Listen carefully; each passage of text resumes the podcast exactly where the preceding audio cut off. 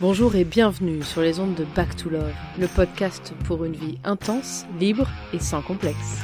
Je suis Diane Montillot, Love Coach. Ma spécialité Mettre un coup de pied dans les clichés pour accéder à plus de kiff et de puissance au quotidien. Au plaisir de vous retrouver tous les jeudis pour un nouvel épisode.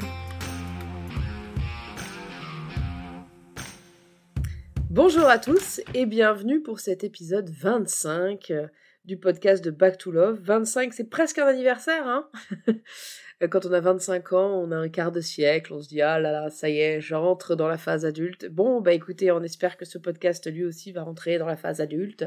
Et voir ce que ça va donner.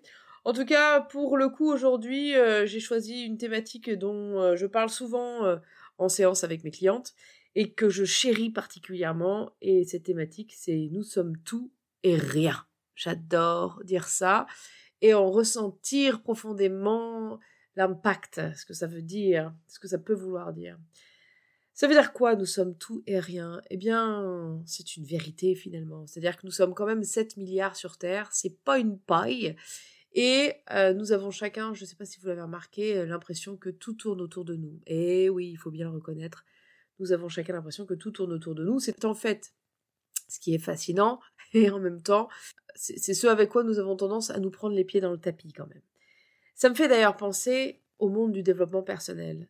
Je dis souvent que dans le monde du développement personnel, quand euh, certains commencent à se poser quelques questions et à s'éveiller à deux, trois concepts, euh, au sens qu'ils donnent à leur vie, à eux-mêmes, euh, aux choses qui les entourent, qu'ils commencent à avoir envie de comprendre un peu mieux comment elles fonctionnent et, et, ce qu'ils veulent faire dans leur vie, il y a pléthore de gens dans, dans le milieu du développement personnel qui soit viennent d'avoir leur premier diplôme de coaching et, se sentent tout puissants à pouvoir accompagner les uns et les autres à faire des choses exceptionnelles. Et puis, il y a aussi ceux qui commencent à travailler sur eux-mêmes au tout début, début, début, qui ont même pas encore suivi un accompagnement digne de ce nom, qui ont commencé à échanger avec quelqu'un qui est un petit peu plus avancé qu'eux sur le chemin, et que j'entends dire des trucs du style « Ah mais moi je n'ai plus d'ego ». J'adore, j'adore, j'adore ou pas d'ailleurs. Je ne sais jamais si je dois rire ou pleurer quand j'entends des trucs pareils. Encore ce week-end, après une fiesta que nous avons fait à la maison, j'entendais un, un, pote à nous euh, dire ça, hein, parce qu'il commence euh, à peine à réfléchir à ces trucs-là, et ça y est, hein, comme il a compris qu'il y avait un ego, il dit non mais moi je n'ai pas d'ego. Bien sûr, bien sûr. C'est drôle d'ailleurs parce que ça me fait penser que lorsque on en sait peu sur les choses, c'est là qu'on a l'impression d'en savoir le plus et d'être le plus qualifié, et finalement plus on est qualifié et plus on en sait, plus on a l'impression de ne rien savoir. C'est vraiment une règle qui, je pense, euh, se retrouve dans à peu près tous les métiers, en tout cas toutes les approches et tous les arts différents, que plus on a d'expérience, plus on a l'impression de ne pas en avoir, ou du moins qu'il nous reste du chemin à parcourir. Alors que quand on a euh, juste de quoi étaler euh, ce qu'il faut sur sa tartine, on a l'impression d'avoir la science infuse. Et d'ailleurs, c'est un des travers du développement personnel et de ces personnes qui se croient déjà très évoluées parce qu'elles ont compris il y a quelques mois ou quelques semaines euh, quelques petits principes de base, euh, ces fameux principes sur l'ego, qui découvrent d'autres choses, euh, comme des concepts, comme, je sais pas moi, la numérologie, comme l'énéagramme ou comme les âmes jumelles, puisque j'en ai déjà parlé. Bref, ils commencent à vouloir mettre des mots sur ce qu'ils vivent et à avoir cette impression que tout est résumé avec ces quelques mots, alors que j'imagine que certains d'entre vous qui sont dans le milieu du développement personnel depuis un petit bout de temps savent que il s'agit là d'un chemin long et tranquille finalement, qui nous amène toujours à bon port, heureusement. Ah, je me fais rire, c'est là que j'ai l'impression d'être devenue une vieille grigoutte avec mes 20 ans de développement personnel, ce qui est peut-être encore très jeune hein, finalement sur le parcours, et qui est en train de, regarder tout ça d'un œil un petit peu de mamie, alors que bon, concrètement, j'ai eu toute ma période aussi où je suis tombée la tête là-dedans, où j'ai cru toutes ces choses, où je me suis cru peut-être bien plus compétente ou, sage que je ne l'étais vraiment. Ha ha Nous en passons tous par là et c'est bien normal, bien sûr. Et d'ailleurs, toujours dans cette lignée du nous sommes tout et rien, je ne peux pas m'empêcher de penser à tous ces génies, ces philosophes, ces brillantissimes personnages qui nous ont précédés. Ça me rappelle une phrase de mon père qu'il me répétait souvent Nous sommes des nains juchés sur des épaules de géants. Et oui, n'oublions pas que tout ce qui nous paraît aujourd'hui des révélations, des trucs euh, absolument fantastiques et nouveaux sont en fait euh, probablement des concepts, des approches, des philosophies qui ont déjà été vues, vues, vues et re-re-revues, vues, vues par le passé. Mais euh, l'humain est ainsi fait que nous nous renouvelons constamment d'un cycle à un autre, d'un siècle à un autre, et que nous revisitons ce que nous avons appris par le passé avec un nouveau regard, avec un nouvel environnement, de nouvelles technologies, bref, tout ça qui nous amène à, à croire que nous sommes les premiers à arriver sur cette terre et que nous serons peut-être les derniers, alors que nous sommes décidément que de passage. Le fait aussi, nous sommes tout et nous sommes rien, de nous rappeler que certes, nous sommes des êtres uniques, et c'est ça qui est fantastique, c'est de savoir que personne sur cette terre, malgré les 7 milliards d'humains qu'il y a ici, ne nous ressemble en tout point, que ce soit physiquement, psychologiquement, et que tout concorde. Et c'est pourquoi nous sommes un être unique, une couleur entre guillemets unique. J'aime beaucoup parler de couleur lorsque je parle du fait que chacun nous avons notre couleur unique, notre teinte qui nous appartient et que nous avons du coup des coups de cœur pour certaines teintes, certaines couleurs, et au contraire des coups de pour d'autres couleurs et d'autres teintes qui nous entourent, mais que c'est ce qui fait aussi la richesse de ce monde, et que donc nous sommes uniques, certes uniques en notre temps et uniques d'une façon générale sur cette planète, mais que nous pouvons mourir demain, ou cet après-midi, ou dans 20 ans, ou dans 50 ans, et hum, quelques personnes nous pleureront, bien sûr, mais la vie continuera tranquillement son cours, et nous aurons eu... Euh, ce petit passage, cette petite empreinte sur la planète qui peut-être s'effacera comme euh, les empreintes dans le sable euh, s'effacent au gré du vent. Et ça, c'est important de le remettre en perspective parce que je parlais hier avec une très bonne amie à moi qui a eu de l'asthme toute sa vie. C'est une femme de plus de 55-60 ans. Et elle me disait qu'elle a eu en fait trois expériences de mort imminente parce qu'elle a failli y passer trois fois à cause de son asthme et elle se rappelle notamment euh, d'une fois, plus précise que les autres, où elle me disait euh, avoir cette impression, cette sensation de rire, de rire de tout, d'être légère en repensant au fait qu'une demi-heure avant, elle était en train de, s'inquiéter de peut-être de sa survie ou, peut-être encore d'autres choses. Et que donc, j'aime bien cette, ce regard sur les choses parce que ça nous indique à quel point, en effet, on se prend très au sérieux. Souvent, on se prend très au sérieux, alors que peut-être la vie est beaucoup moins sérieuse qu'on ne le croit, euh, malgré, malgré nos chagrins, malgré nos épreuves, bien sûr. Je ne remets pas ça en cause, vous le savez bien. Mais euh, peut-être que nous prenons euh, parfois beaucoup trop au sérieux nos propres petits drames intérieurs et nos lectures dramatiques du monde. Et j'aime beaucoup, moi, remettre ça en, perspective, sachant que j'ai pendant longtemps été, entre guillemets, catégorisée, cataloguée avec les nouveaux termes du moment hypersensible. Donc, euh, si moi je le définis à ma façon, je dirais que c'est juste une euh, façon de vivre les choses de façon un peu démesurée et intense, voilà. Et évidemment, j'ai repris mon pouvoir là-dessus. Je me suis rendu compte que je pouvais vivre ce que je voulais, la façon dont je le voulais, mettre l'intensité où je le voulais et ajuster à ma guise. Ce qui fait que du coup, je me suis séparée, entre guillemets. Oh oui, on s'est séparés, euh, mon étiquette et moi. je me suis séparée de ce terme d'hypersensibilité. Mais tout ça pour dire qu'en effet, quand on est catalogué hypersensible, HP ou ce genre de choses, il y a souvent une notion de des émotions hyper Et ben j'ai envie de dire oui, c'est peut-être que nous on croit encore un peu plus à notre drame intérieur que d'autres, on peut le voir comme ça. Évidemment, on a chacun nos qualités, chacun nos, sensibilités à des choses ou à d'autres.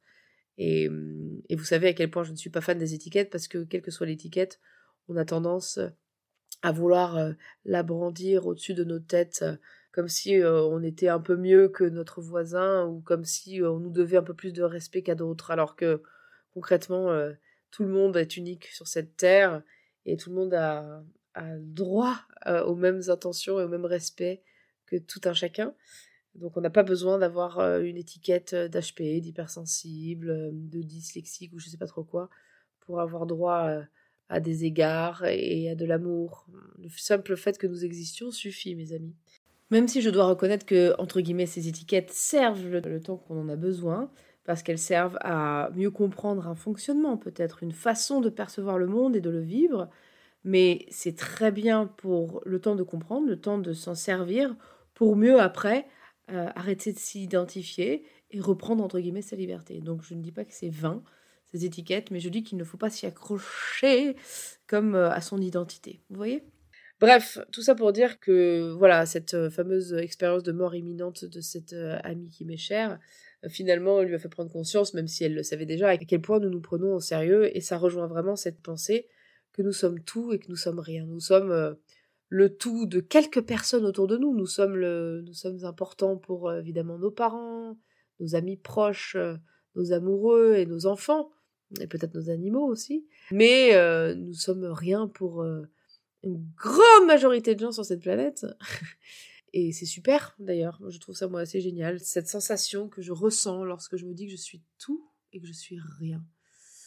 Hmm, c'est tellement vrai. Et je pense que le tout en nous et cette partie euh, peut-être aussi intemporelle, qui, à mon avis, à mon sens et à mes croyances, survit avant nous et après nous, et qui rejoint euh, tout un chacun. C'est un tout euh, dans lequel nous ne sommes pas seuls. Et que ce rien, eh bien, c'est cette, euh, c'est ce passage éphémère dans ce corps éphémère sur ce monde, qui va durer un certain temps, peut-être plus d'une centaine d'années pour certains, et peut-être moins pour d'autres qui auront, voilà, une vie raccourcie pour plein de raisons différentes. En tout cas, ça fait aussi penser à la mort d'un homme que j'ai connu qui était un super mec, un super super mec, avec une carrière professionnelle euh, artistique euh, d'exception. Il était euh, soliste à l'Opéra de Paris. C'était un type qui avait compris beaucoup de choses, qui était d'une grande qualité. Oui, qui avait compris beaucoup de choses, qui mangeait sainement, qui faisait du sport, qui était d'une gentillesse incroyable, d'une intelligence hors pair, un génie dans son domaine, et qui est mort il y a quelques jours d'un accident de d'un accident. On sait pas trop de vélo, mais je suis pas sûre que ce soit le vélo qui était qui ait créé ça, il serait tombé de son vélo. Peut-être après, je sais pas, une rupture d'anévrisme, euh, je sais pas. En tout cas, ce type a vécu 60 euh, ans d'une vie hyper remplie, hyper riche, probablement plus riche qu'une bonne partie euh, d'entre nous, qui en 100 ans n'auront pas vécu l'intensité de la vie qu'il a eue. Et tout ça pour dire que, que ça peut s'arrêter demain. Et que même si on fait tout pour que tout se passe bien, qu'on mange parfaitement bien, qu'on est des êtres accomplis, et eh ben ça peut s'arrêter demain, pour plein de raisons différentes, peu importe. Je voulais pas vous déprimer, hein, vous foutre le moral en berne, hein. c'est pas mon objectif du jour, euh, en ce jeudi de l'ascension, n'est-ce pas? Non, mais juste pour relativiser, vous voyez à quel point des fois on se laisse embarquer dans nos propres drames, dans nos propres histoires. J'étais encore avec une cliente tout à l'heure euh, qui passait un petit moment de turbulence parce que... Euh, parce que parce qu'elle avait un, ami à elle qui avait tendance à mal interpréter ses actes et plutôt que de le prendre contre elle, en fait, euh, bah, déjà, en fait, elle s'est rendue compte que ce qu'elle, ce qui l'a blessée dans le fait que euh, le prenne mal, c'est que ça l'a renvoyé à elle-même, à son histoire, à son impression à elle de ne pas être assez euh, bienveillante, de ne pas faire assez, de ne pas être vue comme assez aimante, alors qu'il n'en est rien, bien sûr. Et ça peut, ça peut prendre une place folle des fois dans certaines de nos journées. Donc, je vous propose un peu cette pensée de nous sommes tout et nous sommes rien ah, pour respirer, relativiser ces quelques jours là où des fois on se sent un peu pris dans la tempête, euh, dans nos tempêtes émotionnelles, dans nos tempêtes d'épreuves de vie, pour relativiser grandement et dire voilà, nous sommes tout et nous sommes rien. tout va bien. On est ici pour profiter de ce que la vie a à nous offrir et de ce que nous avons à reconnaître euh, en elle. Donc profitons un maximum en relativisant un maximum et ça me fait penser d'ailleurs au livre des morts tibétains qui dit que en fait nous passons notre vie à préparer la mort, notre mort. Nous passons notre vie à nous mettre en paix avec le fait que nous allons mourir. Et c'est un peu vrai finalement. Donc c'est euh, prendre la vie euh, avec toutes ses richesses et toutes ses surprises et toutes ses merveilles et puis toutes ses épreuves. Et puis euh, relativiser en disant que de toute façon c'est probablement juste une petite expérience dans nos longues expériences plus vastes et plus larges dont nous n'avons probablement pas beaucoup conscience. Moi, je suis convaincue qu'on vient d'ailleurs et qu'on retournera à ailleurs. Donc, euh, j'essaie, dans la mesure du possible, de profiter un maximum de ce que la vie a à offrir. Bref, nous sommes tout et nous sommes rien, mes amis. Je vous propose de garder cette pensée en tête euh, dans vos prochaines euh, réflexions, philosophades, méditations, petits moments à vous-même, petite séance de sport aussi pour aller engrammer ça en vous parce que c'est tellement bienfaisant. Je suis tout et je suis rien. Ah, ça remet l'église au milieu du village. Moi, j'adore. je vous souhaite un excellent week-end de l'ascension ou un excellent jour, soirée, nuit, week-end ou vacances selon le moment où vous écouterez ce podcast, peut-être dans six mois, peut-être dans quatre ans. Je vous embrasse et je vous dis à la semaine prochaine pour un nouvel épisode de Back to Love, baby. Si ce podcast vous a plu et que vous voulez en savoir plus, n'hésitez pas à me rejoindre au sein d'une communauté de femmes dynamiques et inspirantes qui sont prêtes à reprendre leur puissance pour créer la vie amoureuse et professionnelle de leurs rêves. Pour cela, retrouvez-moi sur mon site internet www.diamonjoie.fr ou sur les réseaux sociaux tels qu'ils sont indiqués dans le résumé de ce podcast. À jeudi prochain pour un nouvel épisode.